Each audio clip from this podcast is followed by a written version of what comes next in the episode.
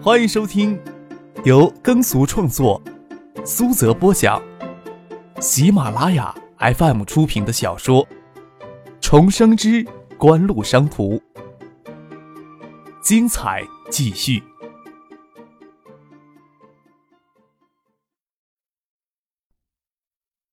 第一百七十七集。看到许思与张克亲昵的模样。葛应军这时才意识到自己可能误会张克了，但是张克那看透人心的、毫不留情面的眼神让他难以忘怀。看到张克与叶晓彤很谈得来的样子，遥指着张克问谢剑南：“这个人你认不认识？好像跟叶家那个女的很熟悉的样子。”他们是孙静萌请来的朋友，我倒没有觉得他跟孙静萌认识，不过他跟叶家关系很好，高干子弟罢了。谢剑南当然不会认为张克仅仅是高干子弟，他只是觉得葛应军不会太重视张克。他自己现在还不是很清楚张克的底细，但是不可否认的是，海泰锦湖以及艾达的创建都跟这个人有着莫大的关系。高干子弟？葛应军愣了愣，他倒不是一点没有头脑的人。香港还有一年多就要回归了，此时的港人内心深处。多少有些忐忑不安，得罪内地的太子党可不是什么好事儿。他家是做什么的呀？啊？谢剑南也不知道该如何介绍了，仅仅提及张之行，好像还不够格。这个呀，他家小地方的官员，海州市。葛少有没有听说过？在葛少的眼里，有些微不足道吧。不过内地的情况，葛少也应该知道。都是错综复杂的盘根错节的关系网。谢剑南看张克只是跟孙静萌那群上不了台面的朋友走到一起，真以为张克这次是以孙静萌私人朋友的身份出席的。不过再过两天就是春节了，他这时能从内地赶过来，只怕不会是很普通的朋友，又琢磨起叶家、张家、徐家以孙尚义一家的关系来，看来也不那么简单。葛应军撇着嘴，脸色阴沉，没有笑容。看来今天是自取其辱了，很难有机会讨回这个果节了。瞥了谢剑南左手边的陈静一眼，见他似乎对这个话题也很感兴趣，对谢剑南说道：“剑南，方便帮我引荐一下不？”看着葛应军与谢剑南、陈静走过来，张克低着头对许思笑着说。普通人是看不到他们礼貌的一面的。今天有些误会，还希望客上多多包涵。仅看葛应军此时的彬彬有礼，很难跟下午的模样联系起来。要不是葛应军的这句话，张可还以为他得了健忘症，将今天下午的事情忘掉了呢。张克才不相信葛应军这样的人有化干戈为玉帛的气度，敷衍的跟他握了握手。与陈静握手时，眼睛里藏着浅笑，还要装作素不相识的样子。陈静有些脸红了，闪躲开张克的眼神，心里只是奇怪：对张克在高速公路上装哑巴骗自己一事，没有丝毫的羞恼。不管怎么说，还是子夏先对他的行为很过分，只是不晓得那枚耳钉有没有给他身边的女人看到，还是让他看到了藏了起来呀？那毕竟是枚 CK 的镶钻耳钉，他怎么就能当事儿没有发生过一样呢？寒暄了几句，葛应军与谢剑南、陈静离开。张克低头对许思说：“这位葛家大少爷，可能是我们跟葛家合作的最大障碍了。影碟机在港岛的销售前景不大，香港经济相对发达，普通家庭的录像机保留量相当高。另外，在香港生产。”销售盗版影碟是非常重要的违法行为，但是东南亚的市场前景非常的诱人。孙尚义向嘉信管理层介绍了陶行健、钟丽夫妇的身份以及此行的目的，嘉信集团的管理层都相当的感兴趣，特别是分管嘉信实业运营的几名高层，其中包括嘉信实业董事长葛明德、总经理傅家俊。葛明德是嘉信掌门人葛景成的侄子。他大概是葛家最不得势的人之一。这几年家信实业内外交困，他却给丢过来管这一块内港岛市场狭窄，提供不了太大的生存空间。外，面临着日韩家电制造巨头的围逼，嘉信实业目前大概是整个家族产业中业绩最差的公司。为了改变现状，葛明德高薪聘请了家电行业的专业人士傅家俊出任嘉信实业的总经理。港岛家电制造业的衰退是大势所趋，并非请一两名高明的管理人员抓一抓管理就能改变局面的，业绩一时上不来。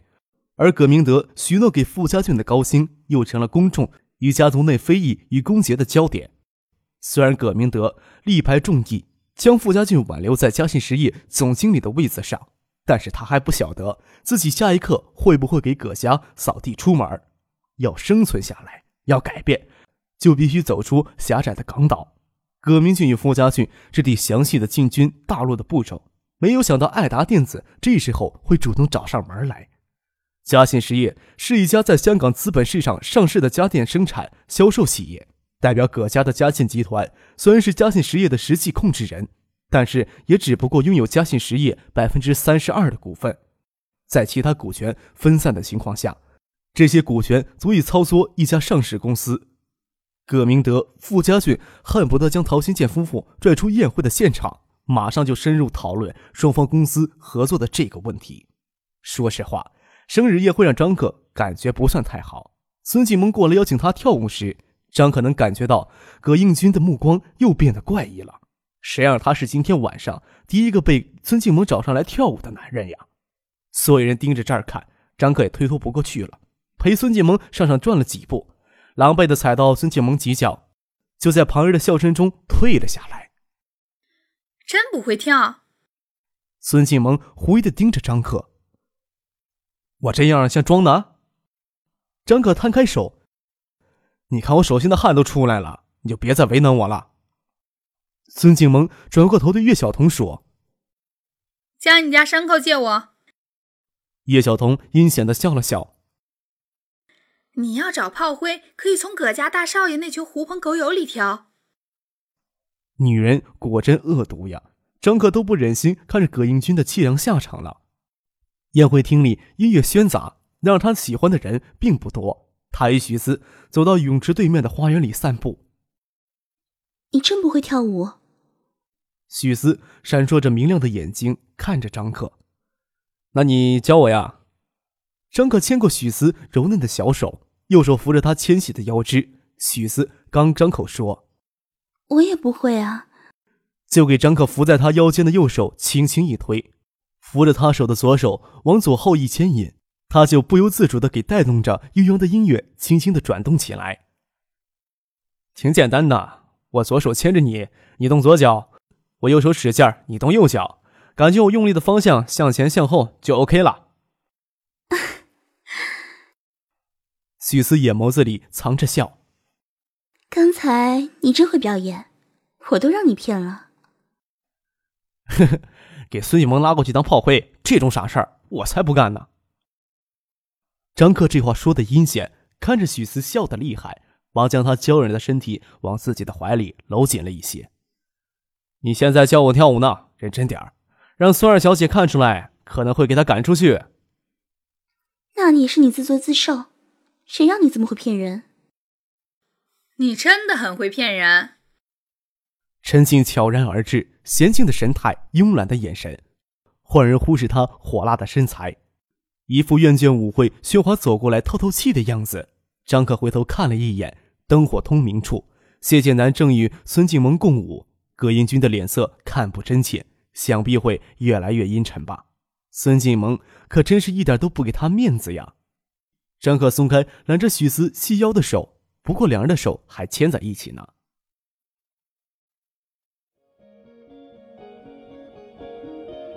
您正在收听的是由喜马拉雅 FM 出品的《重生之官路商途》。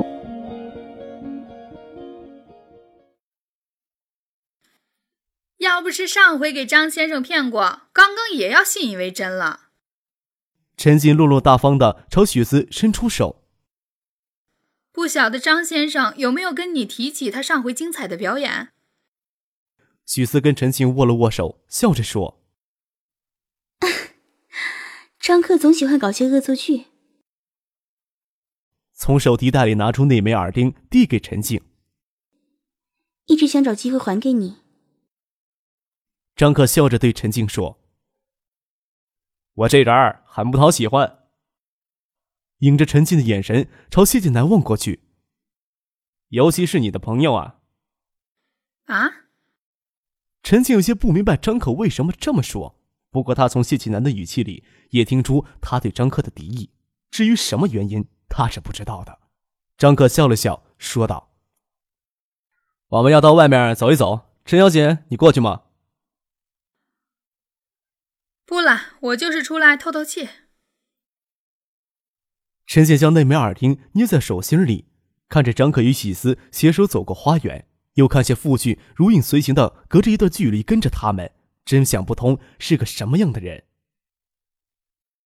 跟他们说什么呢？陈静回头看见谢锦南走了过来，笑着说：“随便聊了两句，好像你们有些恩怨似的。你不喜欢他，他也不喜欢你。恩怨谈不上。”谢千南努力让自己说这句话时的神情自然一些，盯着张可与许思携手散步的背影。总之，他不是一个让人喜欢的人罢了。香港弹丸之地，挤入六七百万人，可谓是寸土寸金。在浅水湾这样的豪宅区，拥有一栋占地达四亩的宅子，足以说明宅子主人身份显赫。葛家的宅子很大，张可与许思想走出去透透气，走到花园尽头。才发现外面是陡峭的山壁，绕着花园往正门走，看见陶行倩、钟丽与孙尚义，还有两个中年人站在一个安静的角落里说话。孙伯伯，张克点头招呼。两个中年人是嘉信实业的董事长与总经理葛明德与傅家俊，他们的照片与嘉信实业的资料放在一起。这两位是葛董与傅总。张克世侄是金蒙在内地的朋友。这位许思小姐是张可世侄的朋友。张可与许思走到他们面前，才松开手，之前捏了捏他的手。许思掏出名片，递给葛明德与傅家俊。孙尚义在今天向到场的嘉信集团管理人员介绍陶行健时，介绍他是爱达电子市场运营部总监助理，越秀香港公司投资部总监。无法判断哪个身份对于陶行健来说更为重要。也无从判断香港越秀公司与爱达电子的关系，但是许思的名片上印着香港越秀公司总经理的头衔，显然是比陶行健更为重要的角色。张可能看得出葛明德与傅家俊眼里的诧然，笑着问陶行健：“跟孙伯伯、葛董、副总聊什么呢？”明明有身份更重要的人出席，却偏偏让一个次要的人物露面，这多少有些失礼。多少对葛家有些不尊重，张克知道这么做会让孙尚义有些为难，但是既然遇上了，而且许思要主持香港公司的工作，也不可能一直不跟葛明德、傅家俊碰面，那就要看看他们对葛家有多高的忠诚度了。张克索性让许思亮出身份来。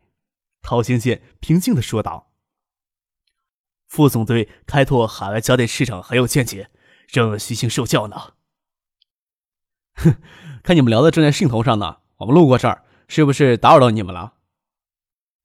许小姐，葛明德疑惑的看了许思一眼，看上去张克与许思更像能做主的人。他们走了，只是把陶新建留下来，岂不是说他们并没有太多合作的诚意呀？我不是很明白也许公司与爱达电子之间的关系，应该存在某种关系吧？许小姐怎么看待我们嘉信实业与爱达电子之间的合作呀？许思笑了笑，说道：“爱达电子内部的分工很明确，香港公司只负责股权投资这一块。葛董难道是说股权投资方面的合作？股权投资？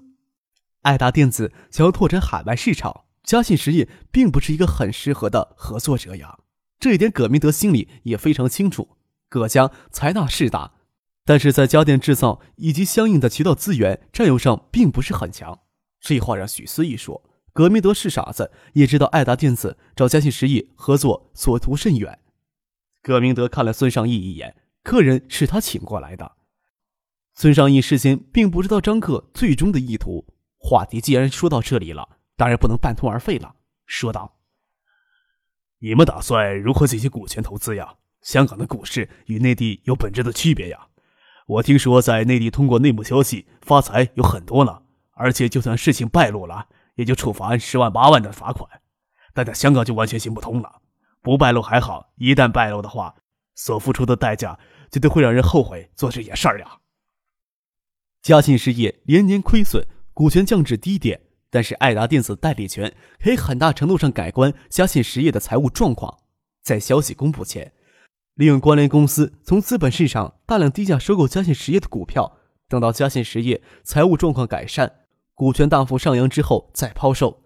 但是这种行为势必牵连到内幕交易、操纵股价、商业贿赂等经济犯罪，会伤害到其他投资人的利益。在成熟的资本市场。这种行为一旦暴露，是会受到严厉打击的。当然，只要存在暴利，就会有人利用规则的漏洞，将这一过程做得更为隐蔽。即使在美国，此类的经济犯罪也是层出不穷。相对来说，国内的资本市场就有些肆无忌惮了。即使如此，国内每年只有极少数的几件案子会暴露，因此国内的资本市场堪称全球最干净的股市。孙尚义这么说，是提醒张可注意，香港与内地股市有很大不同。何况爱达电子现在就像聚宝盆一样，完全没有必要再到刀口上去填血呀。张可他从内心也是很摒弃内幕交易、操纵股价的行为，但是在国内的股市，眼下绝对不是可以投资的地方。巨量的资金如果不依赖暗箱操作的话，很难生存下去。张可笑了笑，说道：“将东南亚地区的代理权。”以一定量的资金置入一家公司，由嘉信实业向越秀定向增发股票，将这家公司并购过去，是否可行呢？